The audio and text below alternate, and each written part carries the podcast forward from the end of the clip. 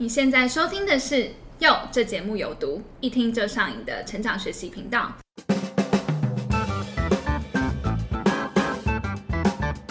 家好，我是杰德。Hello，我是珍珠。今天我们请到这位来宾是一位新锐摄影师，他才年仅二十五岁就已经有非常丰富的摄影经验，不只是和许多知名的网红 KOL 合作，甚至在金曲、金钟、金马三金典礼上都可以看到他在会场中拍摄的工作身影。我觉得年纪轻轻就可以有这样子的阅历，真的非常不容易耶。而且听说他在成为自由接案的摄影师之前，其实是一名采访编辑。那究竟他是如何从一名文字工作者，然后成功的转换跑道？那又是透过什么样的契机，在摄影圈快速的串起呢？相信大家都会非常的好奇。那我们就欢迎本节的来宾 Henry 王晨曦。嗨，大家好，我是 Henry，然后我现在是一个摄影师，自由接案的一个状态，这样。就你目前的身份是自由接案的摄影师嘛？然后过去有看到你之前是 Bios Monkey 的编辑、其实是念 Bios 了，啊，Bios 啊，，sorry，没事趁机没事，趁机教一下教学因为那个它不是它不是它不是我们联想中那个白阿尔菊那个生物，嗯它是一个希腊文，就是我们老板就比较 gay 白一点，这样老板听到自己做何然感想？其他他习惯了，对，就是它其实是一个希腊文的字首，然后是但也是生命的嗯的的意思哦，对，是其实是念哦，但是很多人都会念错，也让大家长个知识，这样。对。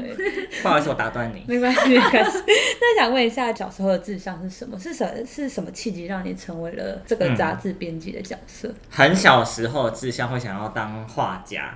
就真的是就是幼年的时候，就我会跟我妈说，我想要那时候很喜欢画画啦，嗯对，然后后来高中的时候，在考大学的时候就会翻那个简章嘛，然后就看到正大广告这个系，然后其实也没有很清楚在干嘛，所以我妈就会觉得说，那你可以去，觉得我个性很适合广告公司啊、公关公司，觉得可能比较呃有创意，或者是有一点企划能力之类的，对，所以那时候就觉得，哎、我好像可以做这件事情。然后为什么会成为编辑？就是我大三的时候，然后就是那时候就很喜欢赚钱，对 因为我大学四年一直到我。出社会工作，教了七年的家教，就是一个很爱存钱的人，对，所以那时候就觉得说，哎、好像想要找一个工读。其实那时候也没有认识很深，但就看到这个网站，然后觉得上面的内容都是关于音乐啊、什么电影啊，就自己有兴趣的东西，所以就去投了。因缘际会，我毕业之后，然后我就刚好有机会转正。那因为过去你其实也有蛮多攻读经验的，像我们就是在唱片行认识的，对，我跟这个 Jade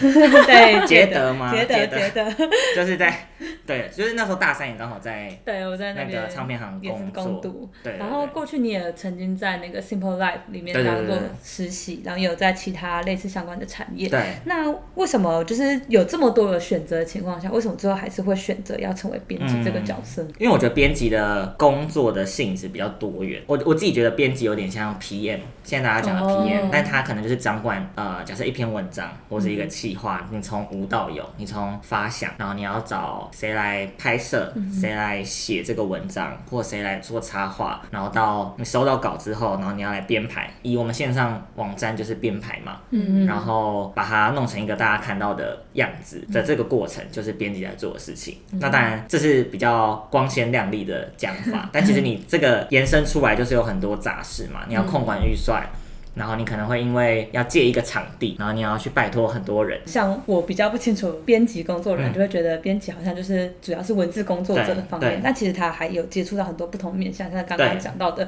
还会需要跟人接触，然后跟作者接触，跟摄影师接触，或者是跟场地负责人接触这些。小吃店老板，对对就感觉会从中累积到蛮多人脉的啦。这可以接接到后面那个接案的哦，因为其实也有训练你的沟通能力啊。对啊，或者是你要怎么跟你接触到的人，因为不一定每一次合作都是开很开心的，嗯但你不要让普通变成不开心，嗯，你可以让它维持在普通，那就依靠你这个中间的人怎么去处理这件事情。那因为现在是身为自由接案摄影师的身份，那从杂志编辑转为摄影师的过程是有什么契机吗？呃，因为其实我在上一份工作，就是在当编辑的时候，主要都是负责在比较视觉的方面，就是拍照啊，或者是做一些视觉的，算是统筹啊，或者企划这样，或负责影片的一些发想什么的。然后，所以你会就是很多东西是我们自己会必须要编辑要进下去拍，因为可能就像讲刚刚讲的，没有那么多的预算，或者所以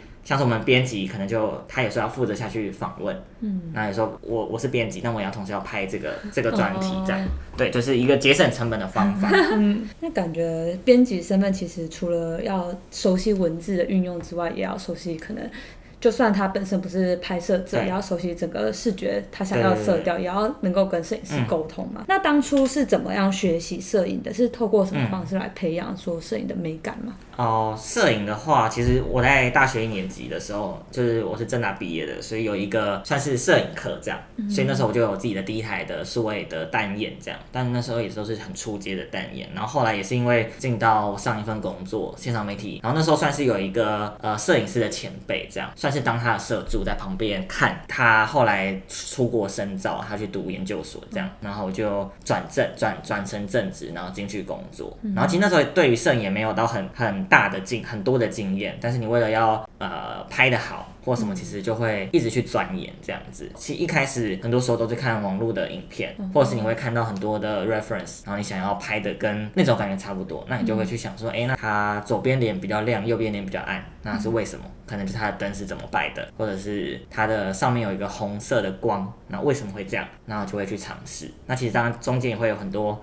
失败的状况，但就是一直一直尝试啊。那也刚好前公司有很多这样的机会，所以。慢慢的，在摄影这这块越来越稍微专业一点。可能像杂志编辑，像我们传统人都会觉得杂志编辑是属于用文字来说故事。嗯。然后，可是像摄影师的话，就是用影像来说故事。那这两个说故事的方法其实有蛮大的差异的。那可以稍微说明一下你对这两个说故事方法的看法吗？呃，我觉得用文字说故事的话，比较比起用视觉，嗯，可能更你的观者可以更。直接的知道你想要表达什么，嗯嗯，对，因为文字它可能可以说的比较详尽，嗯，呃。跟影像相比，因为我觉得影像它是一个，他看了这个之后，他会从这个影像里面解读出讯息，嗯，然后他也比较容易从影像解读出讯息，这样，所以呃，我觉得影像它会比文字来的更对观者来说更亲近，嗯，对对对，因为你文字阅读需要有比较多的时间，等于是影像它其实接收到的是，他可能大概可以看到这个摄影师想传达的故事是什么，但每个人理解方式不一样，对，我觉得是这样。可是文字的话，比较是他可以很直接的接收到写这。篇这篇文章的人想要表达的资讯。嗯，那你对摄影的真正说比较有热爱，是也是从那份工作才开始？我觉得是哎。就拍的多了，然后自己钻研多了，也越来越上手。应该说你钻研多了，然后你会从这个东西得到成就感。嗯，对，就是你发现你你的用心或者你的努力可以呃可以反映在你的作品上。嗯，然后别人看到会说，哎，你拍的不错。哦，这样，然后哦我就觉得有成就感。嗯，然后你又再会因为有成就感，所以你又觉得，哎，你可以去继续下一次，然后你可能又获得了某部分的成就感。我我自己的经验比较是这样啦，就是你要说我真的呃很热爱很热爱影像。我觉得也就是跟很多人都差不多热爱，嗯，对，但是我觉得是我可以从这件事获得成就感，对我来说很重要，嗯，对，也刚好是在这探索过程中发现这是适合自己的一条路，目前适合自己啦，因为我就一直会觉得说这这个东西其实变化很快，嗯，对啊，就是一直会有新的小算小朋友吗？就是就是自己也算小朋友，一直会有。我也曾经是那个后起之秀，对，但是你会知道，哎，假设我现在二十二十五岁，嗯，然后你会，哎，有刚毕业的人，哦，二十岁的，或对，或二十二岁，大学刚毕业，然后他可能比起。广告系所学，他可能是什么视传，或他可能是电影系，他比起你有其实有更扎实的基本功，影像类型的基本功，那你就会知道说，哎，其实一直都有很厉害的人，其实这个行业里面真的存在很多人。那你目前来讲，就是你还算是幸运，然后可以获得一些客户或是一些业主的青睐，对，然后我都会一直觉得说，你当然就是一直努力拍下去，但是很难说拍照这件事情会怎么变动，嗯，真的很看每一个。时代或每一个年代，当下大家喜欢什么？嗯，对。然后现在可能刚好幸运是影像的的年代，所以大家会这个需求就蹦就好多。嗯，对。但是我我也不知道五年后或十年后会不会这个需求会不会转变？嗯，对啊。所以会担心吗？会担心啊，就是会觉得说，你当然是要一直逼自己要进步，然后但是也会想说，那我是呃，当然是趁现在有有钱可以赚或案子比较多的时候，你就。积极的去累积这方面的资源，嗯。然后你可能可以把这个资源拿去做其他其实我也很想做的事情。嗯，对啊，所以未来可能也会考虑发展个什么第二专长啊，或副业这样吗？可能就是投资房地产吧，哦，这还是回到就是从大三开始很爱赚钱的部分。因分。为我本身是金牛座啦，哦，比较务实一点。比较务实，比较务实，对，就是会宁愿牺牺牲自己休息的时间，嗯。然后来换取多一点的物质上的资源。嗯我一直讲资源，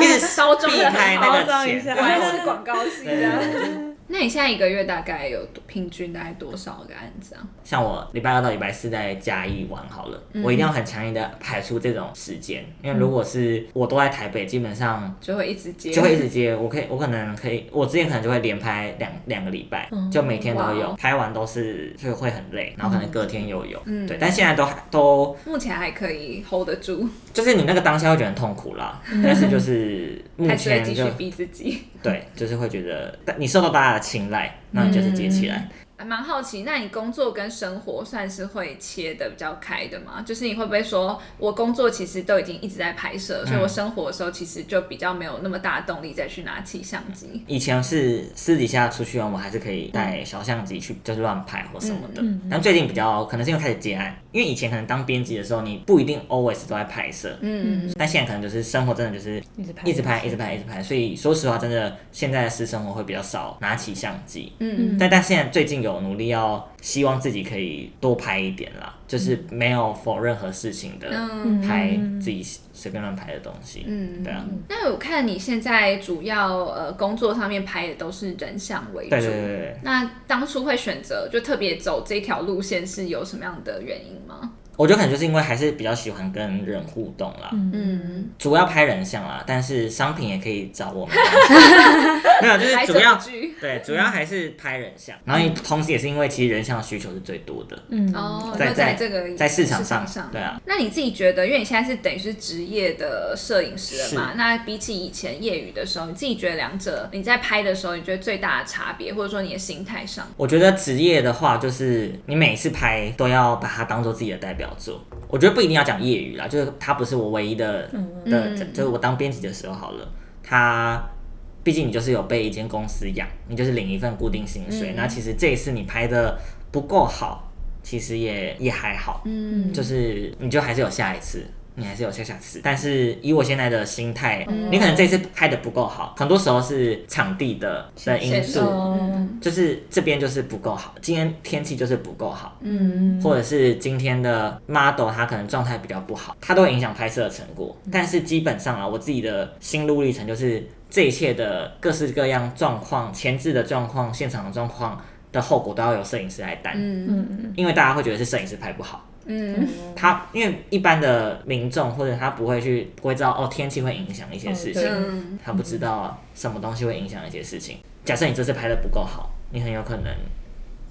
就没有下一次。嗯，对对对，那假设你有没有十条线好了，那你下个月你的十条线变八条线，可能维持住这几条线就已经很重要，还要希望可以透过这几条线再去开发新的线路，才可以增加自己的案源吧。对啊，嗯。嗯，那你一开始是怎么找案源的？嗯，就是、嗯。就是成为，你说半年前嘛，开始成就是成为呃接案，的。其实，在半年前，就是我还是在有正职的时候，其实我那时候就已经开始在结案了，就是会有一些可能是因为正职工作认识的，呃，无论是艺人啊，或者是 KOL，或者是客户，会看到你的东西，或者是他跟你合作过，他觉得哎、诶你的东西很好，他可能就会问你说，哎、那你可不可以自己接什么？那其实我的前公司在这方面算是蛮弹性的啦，你在分内事情有做完，其实这部分还好。嗯，对，所以那时候就开始累积，然后其实这种的案子就会变多，那或大或小，基本上我我不太会对案子说不啦。假设我跟你关系很好，那你很有可能会介绍你我给你的朋友。嗯其实我我觉得很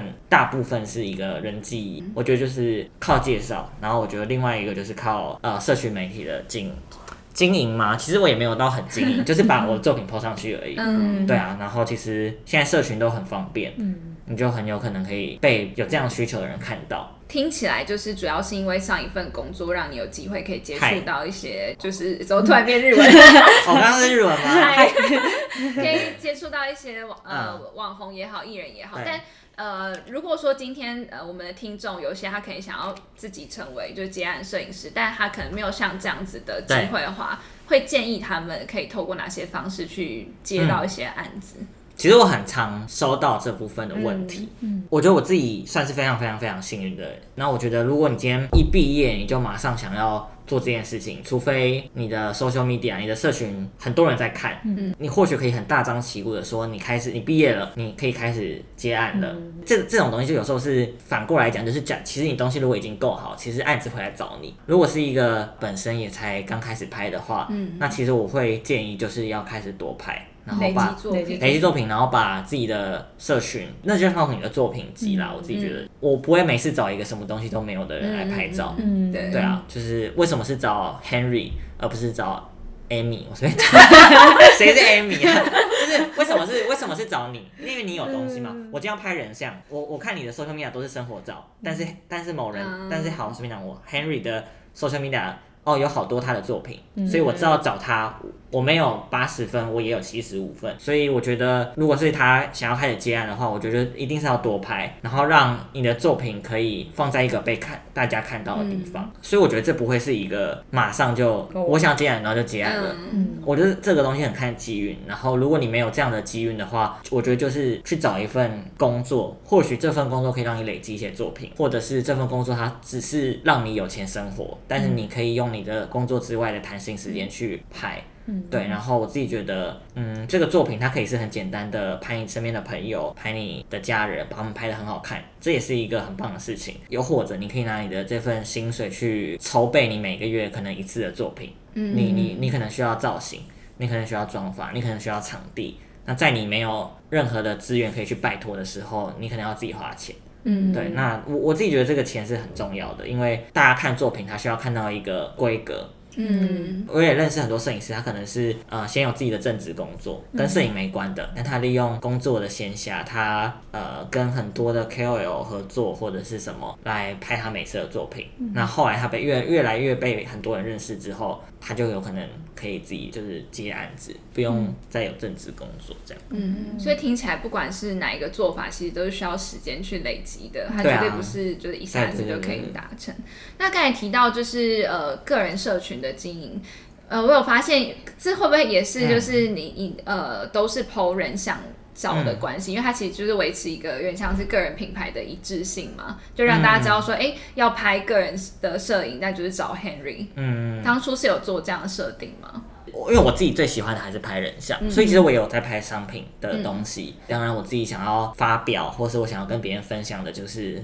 这类型的东西。对，就可能也想表现说，就是拍人像是你比较擅长的风格。对啊，对啊，对啊。嗯，那当初就是呃决定成为自由接案摄影师的时候，想蛮蛮想知道家人的反应如何，会不会担心你？我那时候也想非常久，就是到底要不要接案，也有跟我的父母讨论过。那基本上他们没有什么意见呐、我觉得这是每一个离职他一定要做好事，就是你一定要先存钱。嗯就是你你要想说好，那假设我那时候就一直想，假设好我六月离职，假设我到九月都没有案子，好，我举个例，或者我接下来半年都没有案子，嗯那我活得下去吗？你觉得 OK？那你就给自己一个时间，嗯对啊。然后那时候，其实我那时候说服我的爸妈，就是说，假设我真的接案不顺，那我觉得二十六岁，你隔一年二十六岁、二十七岁，你去找工作还算 OK。嗯但假设我一直工作到三十岁才决定结案，那我觉得三十一岁要找一个新的工作有点难，哦，就是你要就是重新开始，我觉得那个心态或是这个产业什么，就是其他就是会比较难去接受这件事情。嗯，对啊，而且确实年轻的时候去做一些尝试，它的机会成本是比较低的。对啊，对啊。那自己从上班族变自由工作者，心态上有什么转变吗？我觉得除了刚刚讲的，就是每一次都要很亲力亲为之外，就是原本会觉得变得更轻松，但其实没有。但我觉得其实没有，就是我觉得心理心理压力比较大了。嗯，就是假设假设我真的放假三天出去玩，但是你如果是一个正职工作，你有职带嘛？嗯。你有职职业职务代理人，或者是你可以有一个信说哦这三天不在，但是基本上出去玩你还是要回讯息。就是假设谁在那说，哎、你什么时候有没有空，可不可以什么拍什么？你不可能让他晒在那边三天嘛。嗯。对啊，我觉得就是一种你的时间会被更被绑架，嗯。然后或许也是因为我才刚开始接，所以很多事情我没有办法取舍，所以你就会搞得自己人仰马翻这样。对，那想问一下，就是你在拍摄的时候，你的中心思想是什么中？心思想，嗯我觉得我的中心思想就是把一个人拍的好看这件事情吧。嗯嗯对，就是找到呃，当然有很帅很漂亮的人，嗯那通常我接的案子也不一定每次都是拍明星艺人，有时候可能是作家、导演，或者是比较幕后工作的的的人。那要怎么样让他们自在，然后在镜头呈面前呈现最好看的一面？那我要怎么透过镜头去找到这个东西？嗯我觉得是我的中心思想。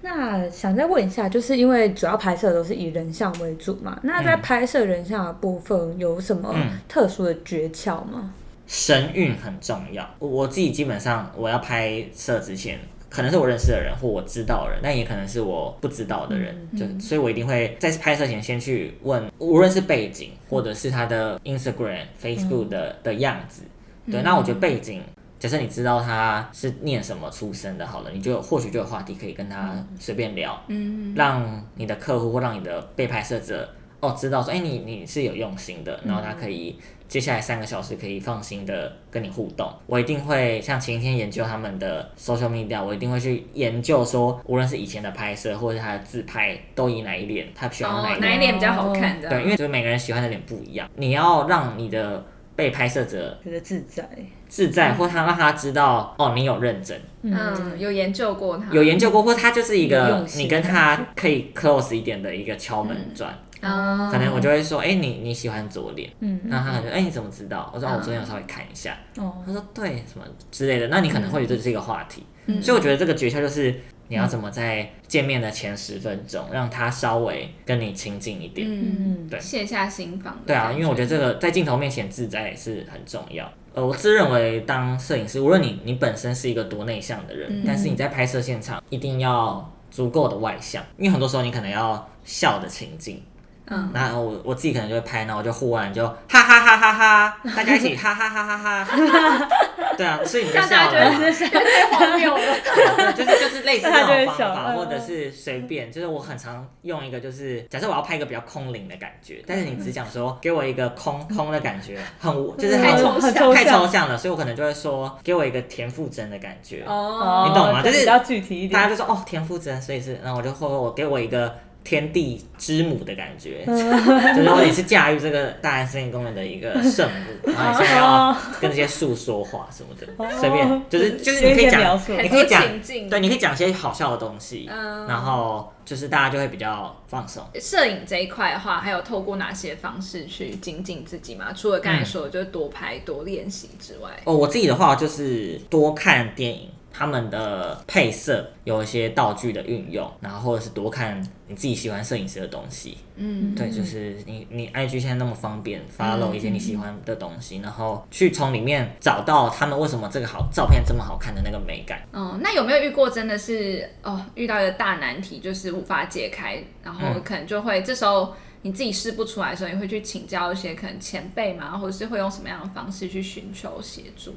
我自己寻求协协助的方式就是去网络上了，嗯。就是我会很喜欢看大家怎么打光，嗯。因为就像大家一定会 follow 很多 IG，无论是模特或者是摄影师、彩妆师、爸爸什么的、的工作人员，那大家很喜欢做一件事情，就是喜欢拍工作现场，哦。就是可能这样，然后可能有人在拍。我我自己是发很多这种这种类型的花絮对的感觉，对花絮，那我就会想说，好，他可能这样撸过去。然后我就看到哦，那个摄影师是怎么布光的，哦我就学，我就有一些哦，我就学起来，说哦端倪，原来可以这样弄。然后可能下一次拍摄我就试试看，每一次拍摄留给自己十分钟的这个比较新尝试险。对，比较冒险。假设你前五十分钟都已经拍到安全拍，或者是你觉得拍到假上了，那最后十分钟是一个新的方式，搞不好你就成功了，嗯，然后这个成功你也有又可以让你带到下一次的方式。那你自己还有在钻研其他技能吗？就除了摄影这一块技，能哦，就是假设未来有机会可以有自己的一个棚啊或什么的，那我就会想说，那弄得好可以出租嘛，就是别人可以来租棚。哦那其实它不只是单单是租棚这件事这么简单，你可能牵涉到一些管理的问题。你这个棚你要怎么让别人来租？那可能牵涉到行销，嗯，你要怎么经营这个棚的的东西，要让别人觉得很有新鲜感，愿意一直来租。然后你要怎么定价？你要怎么，嗯，甚至是因为我现在还是签劳保，所以我没有办法开，我还没有弄开发票这件事情。那这其实就牵扯到管理或营运这件事情，所以这些这件事情是我很想要去发展的，就希望可以有自己的一个空间，然后去做这些事情。对啊，那你自己觉得你是呃如何就是慢慢的打开知名度？呃，无论是社群或者是我们刚刚说，可能拍到很多 KOL 或是艺人，他其实都是第一个就是你要一直拍，你的作品要好，嗯，然后你要一直记得去把自己的作作品集或你的社群做更新，让他看起来是一个有在活着的人。然后，然后你要让，因为你不可能 PO 一个很烂的东西，所以你就是每一次都要拍的至少对自己问心无愧。然后我觉得第二个很重要的是你现场拍摄现场的氛围的拿捏，嗯就是多一点或少一点，我觉得都不行。嗯，就是你要展现出你的专业度，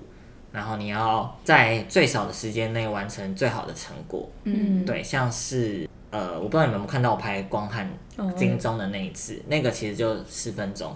是哦，的，啊那很对快，对，就是其实他那个时间都是很短的。嗯，然后以娃娃魏如萱，她每一套衣服大概三分钟，哇，就他进后台拍，然后她要换下一套，因为他在典礼的嗯 ing 的时候，所以其实每一次都是很短的时间，然后你要再怎么在最短时间交出你最好的成果，然后同时又可以把现场的氛围 hold 的恰到好处，恰到好处，对我觉得这很重要。对那，我想问一下，因为你说你本身就会把自己的一些作品 PO 在你的个人的社群上面，那你目前在经营社群上有什么策略吗？或者就是想说就把它当做一个作品集的？我就是把它当作品集耶，因为我也不觉得我自己是网红，你知道吗？哦就我就觉得我就只是一个摄影师。分享，嗯对，然后只是可能有些人看到就 follow 我这样，嗯对我也不会觉得我要去接夜配啊，或者是哦，当然，我有接过那个空气清净机，我有接过一一两次夜配，但是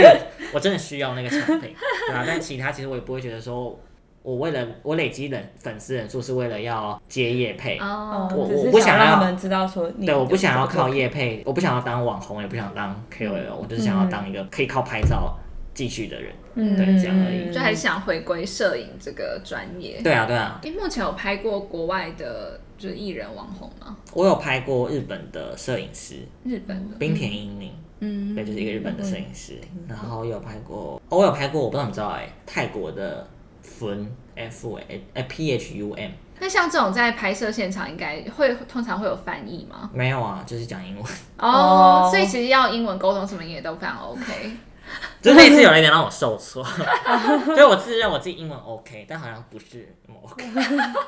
但会想要就进修这一块嘛，就可能口说的部分，我比较抗拒去就是做那种像是绘画班出的。A B C 或什么哦，因为我觉得现在可能大家比较是做就是线上的，你跟一个外师哦，现对在很流话对话，对啊，我可能目前就是看影集然后听吧，哦这样嗯，我就是可以听，但是说不出来那种。因为平常可能比较没有机会练习对，对对，就是我我他们讲什么我其实都听得懂，嗯，但是你就是吐不出那个，因为台湾人太注重文法了，哦。你会觉得你讲出来一个你要符合现代化城市很包袱。或者符合什么，但其实有时候你可能只要字出来，对方知道你的意思，嗯其实不用那么在意那个对语句，但我就会困在那个窠臼里面，你知道我现在想要推荐你什么吗？我们 我们有一集 p a r k 我们有一集 p o d c a 英 s 文的就是以这个为主题，哦欢迎的啊收听。还没有听的观那个听众朋友，第几一起第几集？特别篇，特别篇的第一篇好，在讨论英文口说，因为真的是很多台湾人会有的，就是对啊刚才讲的那种心境，因为我们以前也都也都会有这种。对啊，一定会有。对啊。那接下来还会有想要斜杠其他身份吗？哦，我很想要开手摇饮料，哦，自己本身就是手摇饮料，可我就是爱喝而已，但是我没有什么制可以像弟妹一样，对我没有制作的技能，但我可能就是可以做一些行销方面。那可以分享一下你的人生的哲学或者座右铭吗？我觉得就是每一件小事都很重要吧。哦，我也曾经因为可能你对于小事没有处理好而尝过苦头，就可能每一件小事它会影响到你后面某一件大事来的时候，你因为这个小事种下的果，没有让你没有办法把这件大事做好。可能是因为人的关系，因为你自己本身技能的关系，你当时觉得随便，但是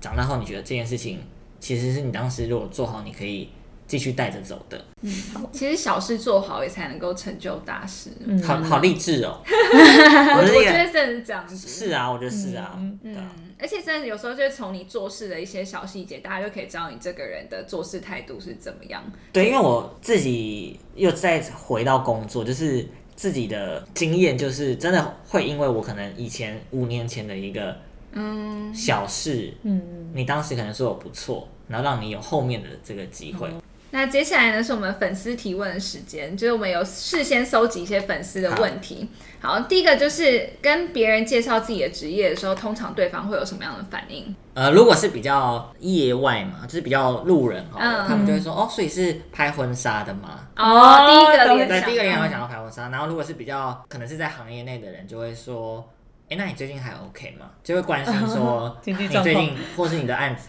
是因为大家都过得也不一定，就是他可能他问我，他问这可能就只是就是说，哎、那你最近有没有拍什么特别的？哦，这个 OK 可能是后面是这个意思，就是聊聊最近的作品，或对啊，对啊，或者是哎、你最近有没有什么遇到什么好玩或者是雷的厂商啊、嗯什么之类的？那目前让你最有成就感的事情，第一个是可以自己觉得满意的作品，然后别人也会觉得不错。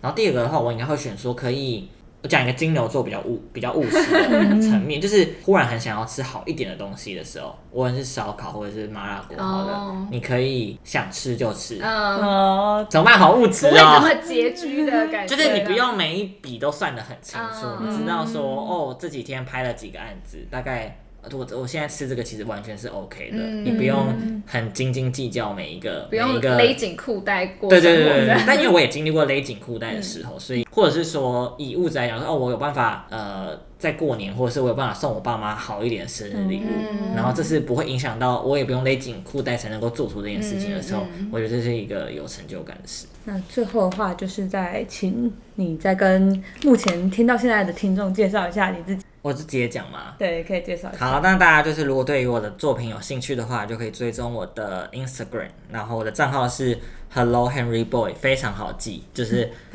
Hello 哈罗，然后亨利男孩 H E L L O H E N R Y B O Y 这样非常好记。那如果观众有兴趣的话，也可以去往 Henry 的 IG 上面看一下他的作品集，然后也可以帮他介绍一下案对，没源。错没错，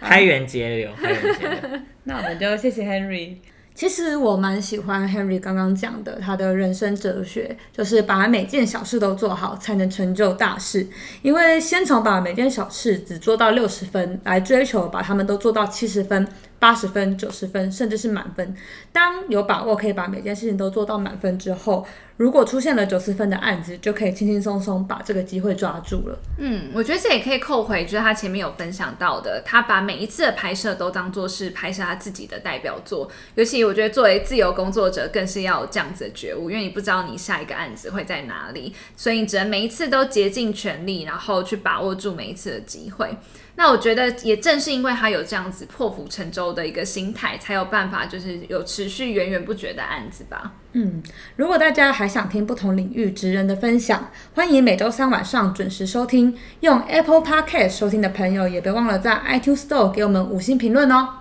那谢谢大家听到现在。那节目的最后呢，也想邀请大家用一点时间来思考这个问题：让你每天起床的动力是什么呢？那欢迎你上优塔的 Facebook 或 IG 留言，让跟我们分享你的收获。哟，这节目有毒，我们下周三见啦，拜拜